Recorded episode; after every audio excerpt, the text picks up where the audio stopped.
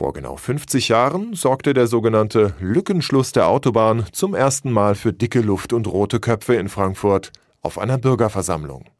Im Haus Riederwald stellte sich der damalige Bürgermeister Rudi Arndt, SPD, dem Bürgerzorn. Die Frankfurter Neue Presse berichtete anschließend, als ein Verbrechen und einen Widerspruch zur menschlichen Stadt bezeichneten verschiedene Bürger den Bau der Autobahn. Arndt hielt ihnen vor Augen, dass eine solche Straße die einzige Möglichkeit der Entlastung der Wohngebiete vom Verkehr darstelle. Denn damals wie heute quält sich der Verkehr auf engen Straßen durch den Frankfurter Osten. Nur sahen manche in der Autobahn keine End, sondern eine zusätzliche Belastung. Klimaschutz war noch nicht das große Thema.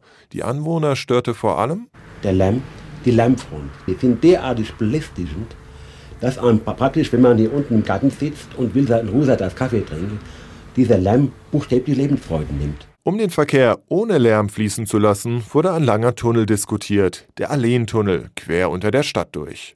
Längst verworfen, es kam anders. Inzwischen verbindet die Ringautobahn 661 die beiden Enden der 66, aber nur fast. Es klafft noch eine Restlücke von 2,2 Kilometern Länge im Frankfurter Osten und die soll eben der Riederwaldtunnel schließen.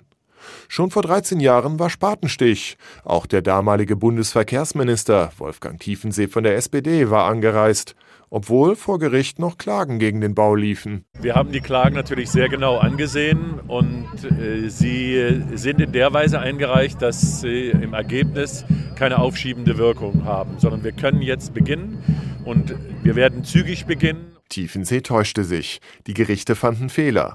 Erst zehn Jahre später, 2019, gab es Baurecht für den Riederwaldtunnel, inklusive der Erlaubnis, ein Stück des Fechenheimer Waldes zu roden, ungefähr vier Fußballfelder groß. In diesem Winter will die Autobahn GmbH ernst machen. Und juristisch haben die Gegner wohl nur noch einen Trumpf. Sie haben in dem Waldstück den Eichen-Heldbock-Käfer entdeckt, der streng geschützt ist. Aber es gehe nicht nur um den Käfer, sagt Wolf Rüdiger Hansen vom Bund für Umwelt und Naturschutz. Das Projekt habe sich überlebt. Das sind uralte Planungsstände, auf die das zurückgeht. Und da muss man doch irgendwann mal erkennen, jetzt ist Klimawandel. Dann fragt man sich, wann kommt das in der Politik an? Wann gibt es den Ruck in der Politik, dass man Schluss macht? Für einen Baustopp in letzter Minute gibt es aber keine politische Mehrheit. Die Regierungen in Stadt, Land und Bund stehen zum Projekt. Bis 2031 soll, Stand jetzt, der Lückenschluss geschafft sein.